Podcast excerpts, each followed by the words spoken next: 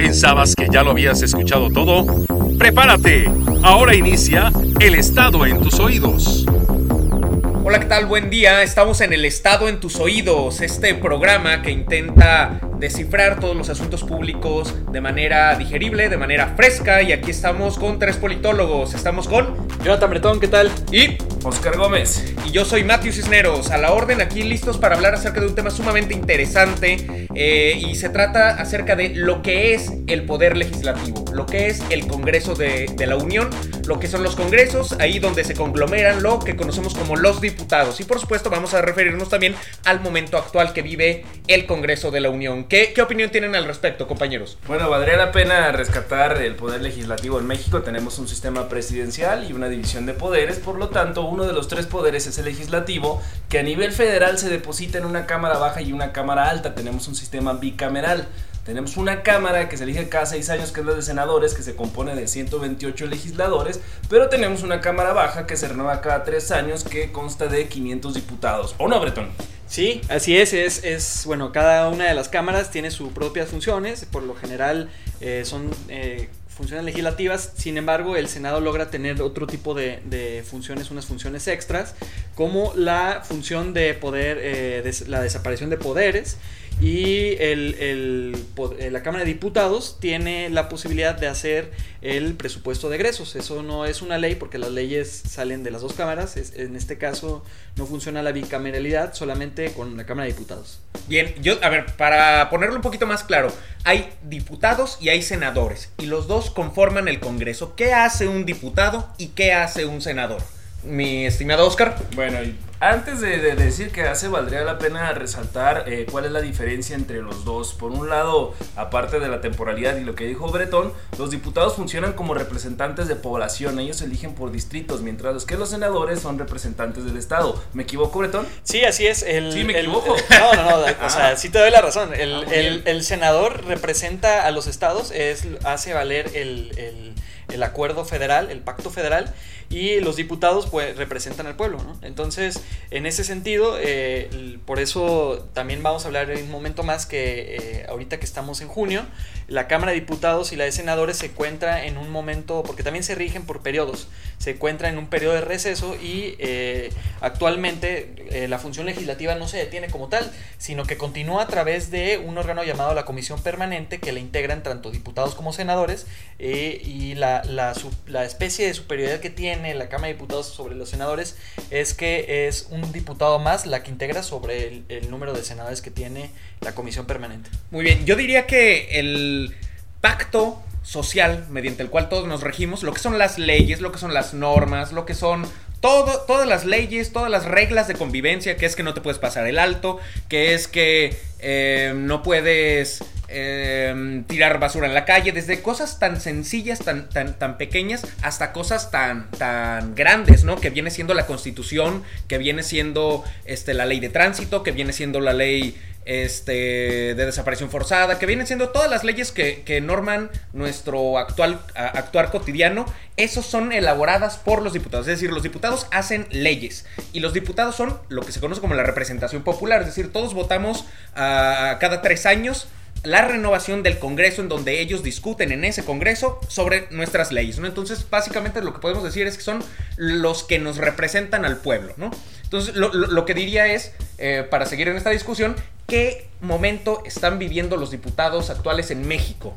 Antes de, antes de entrar a la parte del momento, me gustaría nomás ahí eh, aclarar también que tanto el Senado también eh, trabaja con, con las leyes. Es como si Sí. fuera una fábrica donde tiene dos instancias. Primero la ley puede entrar ya sea por la Cámara de Diputados, que es la Cámara Baja, o puede entrar por la Cámara Alta, que es la Cámara de Senadores, y después pasa a la segunda Cámara y se tienen que aprobar por, por de- la, la mayoría que requiera esa ley, ¿no? De acuerdo. Y bueno, Efectivamente, como nosotros ya hemos hablado alguna vez, eh, se aprueba también por principio de mayoría. No solo se eligen por principio de mayoría, digo, son dos fórmulas, mayoría relativa y representación proporcional, como se componen. eh, pero una vez adentro en el pleno ya es que se quiere determinar o aprobar determinada ley, valga la redundancia, es donde se va a aprobar conforme el tipo de ley eh, la mayoría necesaria para tenerlo. Hace, si mal no recuerdo, tres programas, Bretón, que nosotros ya hablamos de los tipos de mayorías. ¿Sí? Sí. Bueno, Sí, ese es un ejemplo claro del ejercicio que se hace en pleno del Congreso para aprobar, en ese caso era la deuda pública. En este caso puede ser también una ley o puede ser cualquier otra cosa. Sí. Si tú quieres, digamos, aumentar impuestos, ¿no? Este, tú tienes que renovar una ley. ¿no? Que es este. Sí, e, es el paquete económico completo que, es tanto la ley, la ley de ingresos, que esa la aprueban las dos, como el presupuesto de egresos, que es solamente la aprueba la Cámara de Diputados. De acuerdo. En, ese sentido, este, hay algunas leyes que se, que se modifican con cierto número de votos.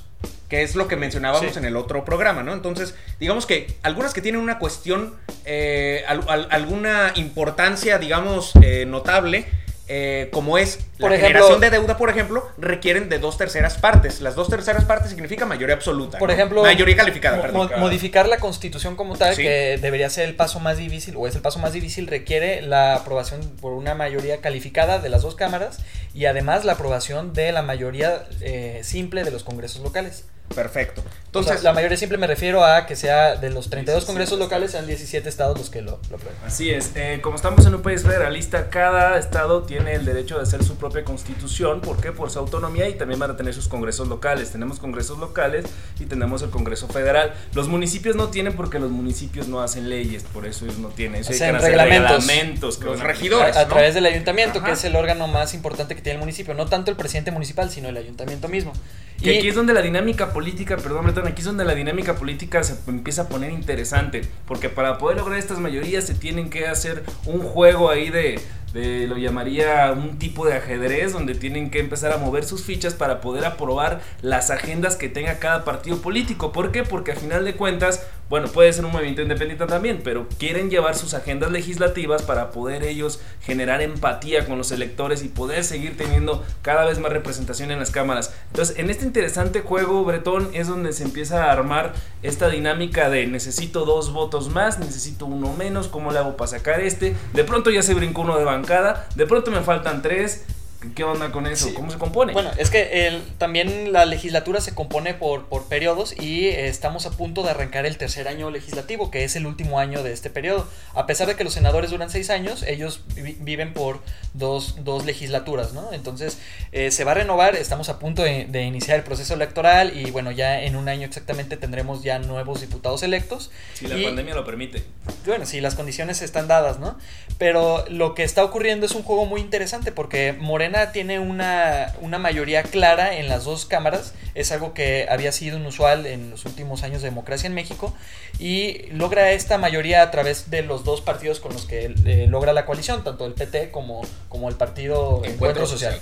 De acuerdo, eh, sería la siguiente observación y la siguiente pregunta para seguir debatiendo sobre este interesante tema que es el Parlamento, que es el, el poder legislativo y es, aquí en México encontramos una, como bien lo dices, aplastante mayoría de Morena, creo que tiene más del 50 Significa que sus agendas, sus propuestas, sus, proyectos, sus proyectos pueden eh, mayormente, eh, en mayor medida, ser aprobados, ¿no? Sin embargo, también hay otros partidos minoritarios que están en esta, eh, como dice Oscar Gómez, en este juego de ajedrez que también quieren impulsar sus agendas. Yo diría, ¿existen definición de agendas concretas de partidos políticos existentes ahorita en el Congreso o no existen?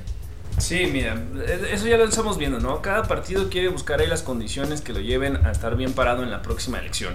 Eh, vamos a ver, por ejemplo, cómo ciertos actores políticos que se les va acabando o no ven ahí en el, en el panorama por dónde acomodarse, que se brincan hacia otro partido político con tal de obtener algo, ¿no? Digo, estas minorías a las que se refiere Matthew son eh, eh, diputados que en conjunto representan un poco porcentaje de la Cámara. ¿va?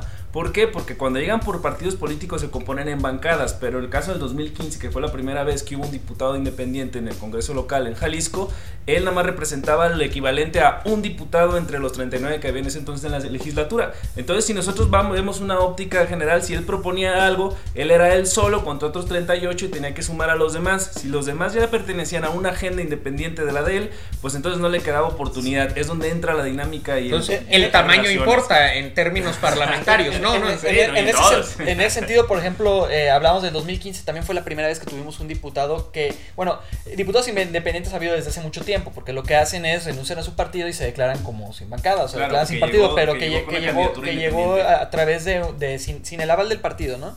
En 2015 también fue el caso en el Congreso de la Nación, pero... Eh, ah, sobre la pregunta que haces expresamente, yo, yo lo que noto es que están en ese estira y afloja previo a que inicie el último año legislativo. Y eso no, no es cosa menor, ¿no? Porque, bueno, hace, hace unos días nos enteramos de que de que se desaparecieron dos bancadas porque no lograron, con, eh, se, requiere una cantidad mínima de, legisladores para mantener la bancada y no lograron sustentarla. Uno de ellos fue el PRD y otro es el caso de, del PES. Aquí en este sentido, como tú lo hablabas, Oscar, el PES tiene mucha afinidad con, eh, con el partido del presidente y, y por el lado contrario, el PRD es un partido que tiene más bien afinidad con el bloque opositor. Sí, fue por la coalición en la que llegaron, ¿no? Si recordamos, nosotros en la elección de 2018, pues hubo una coalición ahí entre Movimiento Ciudadano, PAN y PRD, que la lógica sería que se fueran, pero ya vemos cómo puede obedecer a otras, a otras condiciones, ¿no?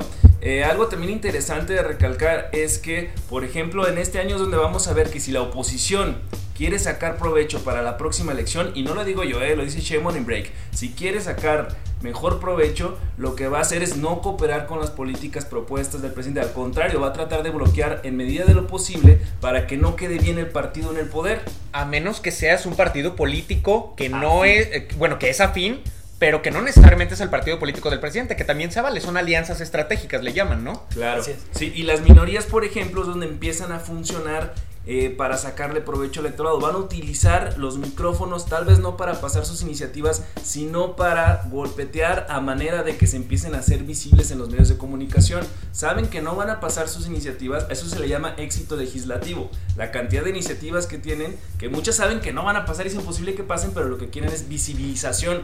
¿Por qué? Porque quieren los medios de comunicación ejerzan cierta presión y los pongan en la palestra. Pero además, además como una cosa de visibilización también funciona como una especie de termómetro, ¿no? Como lo que ha ocurrido recientemente con Morena, que ha eh, puesto muchas iniciativas o muchas propuestas sobre la mesa y, las avienta a, la opinión pública, eh, luego la opinión pública no las ha tomado correctamente y bueno, la regresa y de repente aparece uno que otro héroe diciendo, no, pues ya escuchamos el consenso y la sociedad. Eh, sobre el tema de la comisión permanente, bueno, hablábamos de que en este momento se encuentra en un, periodo eh, de receso, ¿no? tanto la Cámara de Diputados y la, y la Cámara de Senadores, y se rige, su, el órgano legislativo que lo rige es la comisión permanente. A esta la integran 19 diputados y, perdón, sí, 19 diputados y 18 senadores. El movimiento actual es muy interesante porque Morena, que si bien tiene mayoría en las cámaras, también tiene una mayoría muy importante en la comisión permanente casi a punto de obtener la mayoría calificada. Es decir, uh, Morena ahorita eh, tiene 24 legisladores y le hace falta un solo legislador más para tener tres cuartas partes de la comisión permanente. Cosa que, se, que, sería una cuestión eh, sumamente trascendental porque Morena tendría en este periodo de receso la posibilidad de modificar muchas leyes, de, de generar propuestas y bueno, eh, sin fin de, cantidad de, cosas que podría hacer a través de esa comisión. De acuerdo. Eh, yo dejaría un último comentario para reflexionar, aunado a las conclusiones de cada uno. Y la, pregunta sería, bueno, primero las reflexiones. Eh, el Parlamento idealmente está compuesto para representar las diferentes expresiones y los diferentes pensamientos de la sociedad. Por eso se, se, conforman partidos políticos, cada uno con una identidad, cada uno con una agenda o cada uno con una ideología que compiten electoralmente para estar justamente representados en ese parlamento, en ese congreso. Entonces, por eso vemos que hay grupos parlamentarios de diferentes partidos políticos, el grupo parlamentario del PRD, del PAN, del PRI, de Morena, de MC, etcétera, ¿no? Cada uno de esos bloques, digamos, mayoritarios o minoritarios, tienen agendas particulares. Y lo que estamos viendo ahorita es cómo cada uno intenta que sus propuestas, que sus iniciativas pasen para posicionarse uno, lo que mencionaba Oscar, que es eh, posicionarse frente al, electorado para eh, quedar bien de cara a una siguiente elección. O también tiene que ver un poco el tema ideológico, el tema de lo que ellos piensan que debe de ser esta sociedad, qué piensan que tenemos que tener como leyes para que, para que se rigen. Es decir, la pregunta en concreto es, ¿es, es, algo nada más pragmático o es algo también ideológico? ¿Es algo perverso nada más en busca de votos o es algo también doctrinario y, e ideológico en, cierta medida? Me, voy con esta conclusión. Bueno, el pragmatismo es algo que se ha hecho visible en, los últimos días. Hemos visto cómo, por ejemplo, y lo pongo a manera de ejemplo, ¿no? La senadora Lili es esta periodista eh, que llegó al poder eh, de la mano de Morena, decidió cambiarse una bancada totalmente contraria, o sea, hacia el PAN. Pero también lo hemos visto en caso a nivel local y lo vamos a seguir viendo. ¿Por qué? Porque ya se está reconfigurando a futuro los intereses particulares de cada legislador. Pero sí sigue habiendo agendas en conjunto. Por ejemplo, yo veo cómo se empieza a inclinar hacia una narrativa al partido de nueva creación en Jalisco Hagamos, los diputados que tienen el Congreso, que era uno de Movimiento Ciudadano y uno del PRD. Me refiero aquí que llamara. Ya se ve evidentemente que están empezando a marcar la línea para poder brincarse y empezar a meter ya, eh, sacarle algo de provecho a su partido. Creo que lo ideológico pues sí ha quedado un poco rezagado, desgraciadamente, porque era lo que, eh, bueno, mi sentir era lo que le daba un poco de contenido a la política y lo volvía más interesante y no solo un juego de intereses, que a final de cuentas eso es, ¿no? Un partido político que es un vehículo para acceder al poder, ¿no? Y la ideología viene siendo el pretexto. Por eso ya se puede acceder de manera independiente aunque en esto no, no haya egresado. Digo, yo nomás concluyo, eh, los congresos son, son el espacio, son la arena política donde se pueden representar varias fuerzas. En el, en el Ejecutivo nada más queda uno, pero en el Legislativo es donde entran las varias eh, opiniones del pueblo y donde pueden enfrentarse las ideas y donde se puede llevar a cabo un chingo de cosas, todo en pro de nuestra democracia. Va. Bueno, pues entonces yo voy rápido a responder tu pregunta, Mateo, y también a generar mi conclusión. Yo no veo una, un tema ideológico, eh, yo sí pienso que el sistema político mexicano en su general eh, parte de la idea del pragmatismo, eh, es, es, lo que lo rige. Y bueno, está muy bueno el ejemplo que puso aquí Oscar. A mí se me ocurre otro, ¿no? En el caso de Mancera, por ejemplo, eh, es un legislador de esta bancada que está desapareciendo del PRD, seguramente se le va a se va a pegar a otro partido afín, muy probablemente muy ciudadano, pero Mancera llega al legislativo a través de, del PAN. Entonces, no, no, o sea, estaríamos hablando en ese escenario de un brinco de tres partidos, ¿no? Eh, no, no rige una cuestión ideológica, así como lo vemos en las elecciones, las propuestas tampoco van muy afín a una, a una situación ideológica, sino más bien a, a, los compromisos que tienen con la misma cúpula partidaria. Creo que eso a la larga no es muy buena idea porque está generando en esta especie de crisis de partidos con la que nos vivimos actualmente. Y bueno, pues para, para concluir, eh, yo lo que pienso es que el término legislativo eh, eh, se tiene, sobre todo la actividad legislativa, debería de mejorar en México, debería de profesionalizarse. Y, bueno, estamos viendo que, que no, no, ha sido así en los últimos años, ¿no? hay, hay mayorías que, que luchan, ¿no? Que, que, lo que buscan es obtener el aval de los partidos, pero no tanto el aval de la población.